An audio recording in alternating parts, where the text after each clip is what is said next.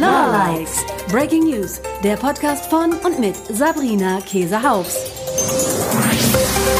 Hallöchen, ihr Lieben. Ich bin's wieder, eure Sabrina Käsehaus von Lawlikes. Und heute geht es um ein Thema, das dich vielleicht sogar schon beschäftigt oder dich möglicherweise in den nächsten Tagen oder Wochen oder auch Monaten mal beschäftigen wird. Und zwar geht es heute um die Rechte, die Betroffene haben nach der DSGVO. Ihr habt das sicherlich schon mal gehört. Es gibt Auskunftsrechte, die gab es vorher auch schon, aber in der Gruppe bei Facebook beispielsweise und auch einige meiner Mandanten haben jetzt erstmalig, also damals zu Zeiten noch des äh, BDSG hatten sie noch keine Auskunftsanfragen bekommen, haben aber jetzt relativ auch umfassende Auskunftsanfragen bekommen und waren so ein bisschen, ja, wie soll ich sagen, ein bisschen schockiert vielleicht auch zum Teil und haben dann bei mir angerufen oder sich gemeldet und gesagt, Sabrina, wir haben hier irgendwie sowas bekommen. Ja, ähm, einige hatten, glaube ich, auch ein bisschen Angst, dass es jetzt schon irgendwie so ein Vorbote sein könnte von einer Abmahnung, ähm, wo ich dann erstmal sagen konnte, beruhigt euch, es geht erstmal nur um ein Auskunftsverlangen. Ja, dieses Auskunftsrecht hat eben jeder Betroffene, also jede natürliche Person im Prinzip, von der Daten möglicherweise bei uns verarbeitet werden.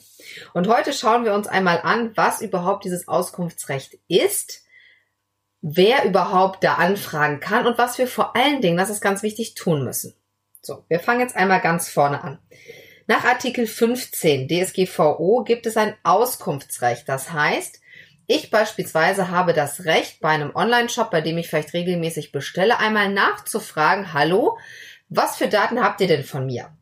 Es ist auch so, dass diese Auskunftsansprüche formlos möglich sind. Also ich brauche jetzt nicht irgendwie mir jetzt äh, irgendwas runterzuladen, Formular zu besorgen, wobei es im Internet, muss man sagen, gerade sehr viele solcher Muster gibt, ähm, die inflationär, sage ich mal, jetzt übers Internet gestreut werden und jeder, der mal einfach nichts zu tun hat und sagt, ich wollte eigentlich schon immer mal wissen, was mein Online-Shop von mir für Daten hat. Ja, das einfach mal auszufüllen und damit werden natürlich, jetzt könnt ihr euch vorstellen, je nachdem, wie viele Kunden jemand hat, da kann schon mal eine Abteilung relativ gut lahmgelegt werden mit solchen Auskunftsansprüchen. Aber es ist so, jeder hat im Prinzip das Recht.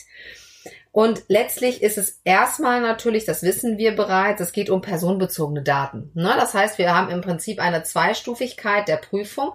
Erstmal ist natürlich überhaupt die Frage, wenn man so etwas bekommt, verarbeite ich denn überhaupt personenbezogene Daten von der Person oder nicht? Ne? Verarbeite ich keine, bin ich an der Stelle im Prinzip schon raus. Verarbeite ich aber personenbezogene Daten von der Person, sage, oh ja, das ist von mir eine Kundin oder ähm, derjenige war bei mir auf der Seite, hatte mir mal vor einiger Zeit eine Kontaktanfrage gestellt, beispielsweise, die ich dann beantwortet habe, dann müssen wir einige Informationen rausgeben an diese Person. Und zwar müssen wir etwas dazu sagen, wozu wir die personenbezogenen Daten verarbeiten, welche personenbezogenen Daten das sind. Ne? Das kann der Name sein, das kann eine E-Mail-Adresse sein, das können natürlich auch Zahlungsdaten sein oder auch die IP-Adresse. Dann müssen wir sagen, wer bekommt denn die Daten? Ne? Bekommen wir die nur oder bekommen wir die und geben die weiter an Dritte? Wenn wir die an Dritte weitergeben, sind das unsichere Drittländer beispielsweise dabei. Dann müssen wir hier auch nochmal genau sagen, haben wir mit denen ein AVV, ihr wisst das, Auftragsverarbeitungsvertrag abgeschlossen. Ist derjenige im Privacy Shield beispielsweise drin? Ne, Wenn es jetzt mal äh, um die USA beispielsweise geht. Dann geht's weiter dass wir dann auch noch zusätzlich sagen müssen, wie lange wollen wir das denn speichern? Ne? Also wie lange speichern wir das? In der Regel als Beispiel jetzt, äh, wenn man einen Online-Shop hat, ähm, wo Produkte, physische Produkte verkauft werden, wo es auch um Gewährleistung geht und wir geben beispielsweise 24 Monate Garantie oder vielleicht sogar 36, dann müssen wir natürlich so lange auch die Sachen aufbewahren, ne? auch die Daten aufheben, falls da nochmal ein, äh, eine Nachfrage kommt, beziehungsweise hier jemand sein Gewährleistungsrecht in Anspruch nehmen will. Und, das wisst ihr auch bereits schon sicherlich, gibt es natürlich handelsrechtliche Vorschriften, steuerrechtliche Vorschriften, wo wir eben Rechnungen beispielsweise und andere Vertragsunterlagen zehn Jahre aufbewahren müssen. Ne? Also da ändert auch die DSGVO nichts daran. Ansonsten dürfen wir die Daten natürlich nur so lange speichern, wie wir sie brauchen. Sprich, Dich schreibt jemand an über ein Kontaktformular, du antwortest da drauf und daraus ergibt sich jetzt weiter nichts. Ne? Also es ist jetzt, daraus wird kein Vertrag und es geht eigentlich an dieser Stelle nicht weiter. Du antwortest und dann ist im Prinzip dieses Verhältnis in Anführungsstrichen schon wieder beendet. Da musst du diese Daten zeitnah auch wieder löschen. Ne, weil wenn die Person nochmal was von dir möchte, dann muss sie sich eben melden und sie ist ja noch kein Bestandskunde geworden. Wir wissen das, nur Bestandskunden dürfen nochmal angeschrieben werden. Das heißt, an der Stelle müsste man dann die Sachen schon löschen. Dann, was eben jetzt einigen sicherlich auch sauer aufstoßen wird, müssen wir denjenigen auch in diesem Schreiben, was wir ihm geben, informieren darüber, was er für Rechte hat. Dass wir sagen, also, Sie haben grundsätzlich das Recht auf Berichtigung, auf Löschung, auf eine Einschränkung der Verarbeitung, dass man sagt, also dies und jenes möchte ich in Zukunft nicht mehr, dass das mit meinen Daten passiert. Und natürlich auch ein Widerspruchsrecht und auch ein Beschwerderecht. Ja, also wir müssen wirklich explizit darauf hinweisen, dass derjenige, wenn er uns eine Einwilligung erteilt hat für die Verarbeitung der personenbezogenen Daten, dieses jederzeit widerrufen kann und ihm auch noch sagen, pass auf, du hast auch ein Beschwerderecht ne, gegenüber der Aufsichtsbehörde, wenn ich hier einen DSGVO-Verstoß oder einen datenschutzrechtlichen Verstoß begehe. Das ist jetzt schon mal relativ viel, ähm, was wir da eben als Auskunft sozusagen rausgeben müssen. Die Frage ist natürlich, in welcher Form muss das passieren? Also grundsätzlich ist es so, dass wenn jemand elektronisch anfragt, also sage ich mal per E-Mail, dass wir dann auch elektronisch antworten sollten. Ne? Das steht jetzt nicht genau drin, aber in der Regel ist das immer so über das Medium quasi, wo diese Anfrage reinkommt. Über die gleiche kann man es auch wieder raussenden.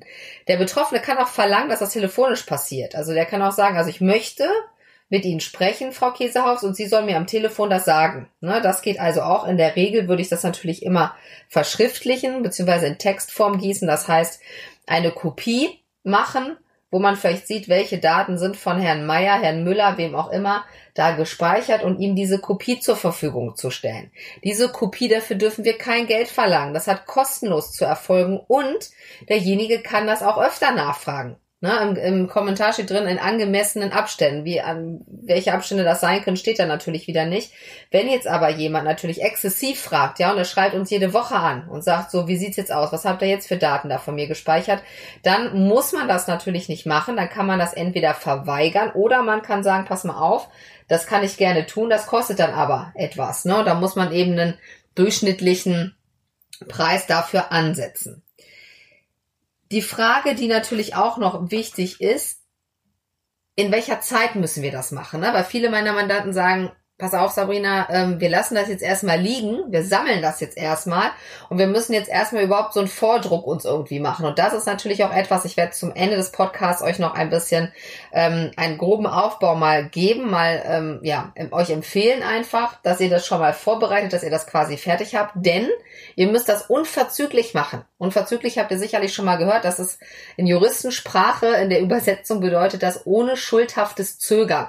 Das heißt eigentlich sofort. Ja, man hat bis zu einem Monat Zeit und wenn es ganz hart auf hart kommt und man hat irgendwelche krassen Gründe, dann können es auch mal zwei Monate sein, aber in der Regel ein Monat und das ist nicht lange, definitiv nicht lange, weil in der Regel, so sehe ich es momentan, wer, wird nicht nur einer kommen. Ne, da kommen mehrere. Und dadurch, dass natürlich jetzt auch die Verbraucherschutzzentralen beispielsweise oder andere Organisationen jetzt wirklich mit diesen Formularen durch die Gegend schmeißen, ähm, gibt es einfach viele Leute, die, glaube ich, ansonsten gar nicht auf die Idee gekommen wären, jetzt da mal nachzufragen, die sich denken, ach, das mache ich jetzt einfach mal.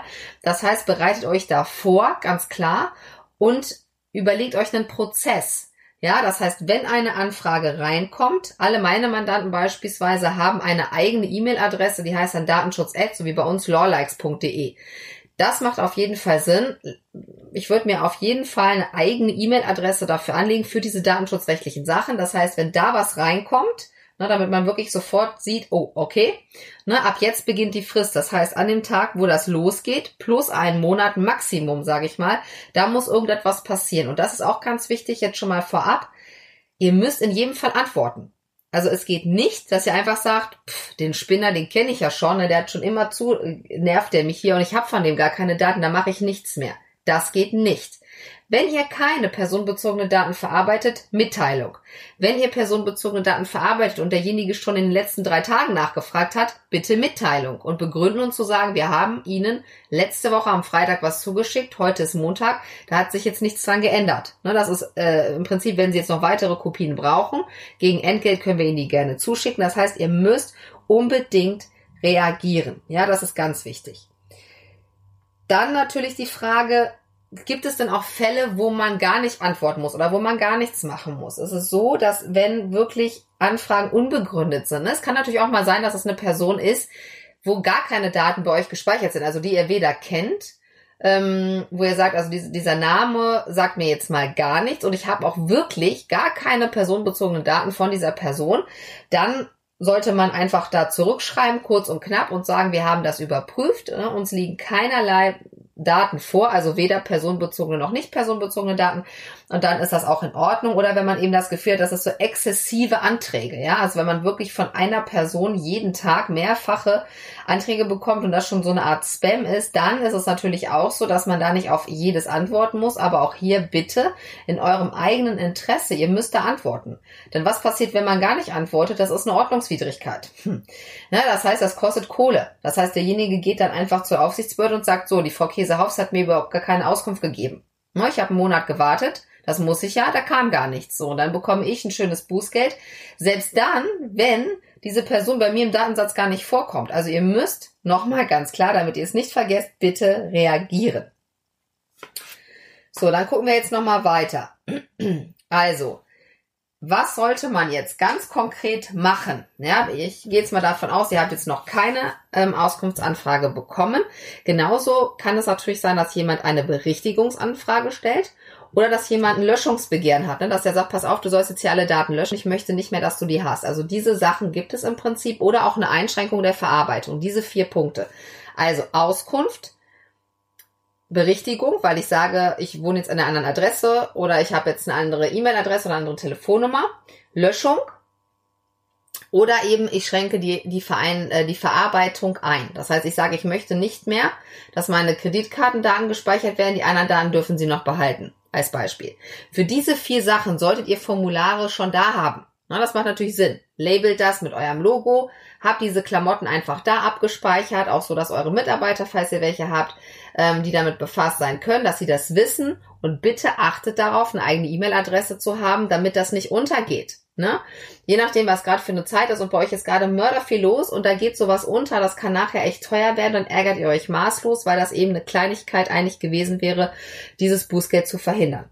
Das heißt, wir gehen jetzt mal davon aus, ja, wir haben jetzt diese vier Punkte und wir wollen uns jetzt für alle Sachen mal ein Muster anlegen. Dann muss man sich überlegen, was mache ich jetzt zuerst? Das heißt, wir haben eine eigene E-Mail-Adresse, da kommt jetzt was rein. Jetzt muss erstmal geprüft werden, was ist das? Ist das wirklich eine Auskunftsanfrage oder ist das vielleicht einfach nur eine normale Kundenanfrage, die aus Versehen, das kann natürlich auch mal passieren, jetzt an diese Datenschutzadresse gekommen ist? Das heißt, das erste, was ihr macht, ist erstens prüfen, ist es überhaupt ein Auskunftsverlangen oder eine Berichtigung oder eine Löschung oder was will derjenige denn konkret? Wenn das aus diesem Schreiben nicht genau hervorgeht, dann fragt ihr bitte nach. Ne, dann nehmt ihr auch nicht das Schreiben und schreddert es weg und sagt, ja, der hat ja gar nicht gesagt, was der wollte. Nein, dann fragen wir natürlich höflich zurück und sagen, wir haben das nicht so richtig verstanden. Was möchten Sie gerne? Möchten Sie eine Auskunft haben? Oder geht es Ihnen hier um eine Einschränkung der Verarbeitung oder was auch immer sich aus diesem Schreiben ergeben kann? Das zweite ist, wir dürfen jetzt auch noch überprüfen, ob das auch die Person ist, ne, die uns da anschreibt. Weil das kann ja auch sein, dass das gar nicht der Herr Meier ist, sondern der Herr Müller. Und er sagt, der Herr Meier, den fand ich eh schon immer blöde. Und ich schreibe jetzt einfach da mal irgendwie in seinem Namen, schreibe ich jetzt wahllos irgendwelche Unternehmen an und verlange da eine Auskunft, damit der nachher Ärger bekommt. In der Regel ist es so, dass wenn die Daten, die in diesem Schreiben sind, in der E-Mail oder in dem Brief, ähm, mit den Daten identisch sind, die wir gespeichert haben von der Person. Wenn das sozusagen passt und wir sagen, jo, das ist die Adresse, wir kennen das alle vom Telefon, wenn wir irgendwo anrufen, dann sagen die in der Regel immer, nennen Sie uns mal Ihre Hausnummer oder Ihre Postleitzahl und noch Ihr Geburtsdatum oder so. Wenn das passt, dann ist es eben so schon gewesen nach dem BDSG und das bleibt auch so nach der DSGVO, dass wir dann davon ausgehen dürfen, dass das auch der Herr Meier ist, ne? wenn ansonsten die anderen Daten passen. Das heißt, jetzt wissen wir im Prinzip, der will jetzt ein Auskunftsverlangen und zweitens, das ist auch wirklich der Herr Meier. Jetzt geht's weiter. Jetzt müssen wir das irgendwie erfassen. Das heißt, ihr müsst irgendwo dokumentieren. Am, heute ist der 3.6.2018, kam das Schreiben rein. Um 14.44 Uhr von Herrn Meier. So. Der will eine Auskunft haben. Und dann müssen wir natürlich gucken, müssen wir prüfen, haben wir überhaupt personenbezogene Daten verarbeitet? Na? Haben wir vorhin schon gesagt, wenn wir zu dem Schluss kommen, wir haben gar keine personenbezogenen Daten verarbeitet, dann schreiben wir direkt zurück, dann habt ihr sofort vom Tisch. Sehr geehrter Herr Meier, nach eindeutiger Überprüfung oder eingehender Überprüfung können wir Ihnen heute mitteilen, aufgrund Ihrer Anfrage vom 3.6.2018, dass wir keine personenbezogenen Daten von Ihnen speichern. Jetzt geht es aber weiter. Wir weisen Sie dennoch auch darauf hin, dass Sie natürlich das Recht haben, ähm, eine Löschung zu verlangen, ähm, einen Widerspruch einzulegen gegen die Einwilligung, eine Einschränkung vorzunehmen und auch eine Beschwerde bei der Aufsichtsbehörde zu machen. Also diese Sachen müssen wir immer mit angeben, so dann ist an dem Punkt dieser Fall sozusagen beendet.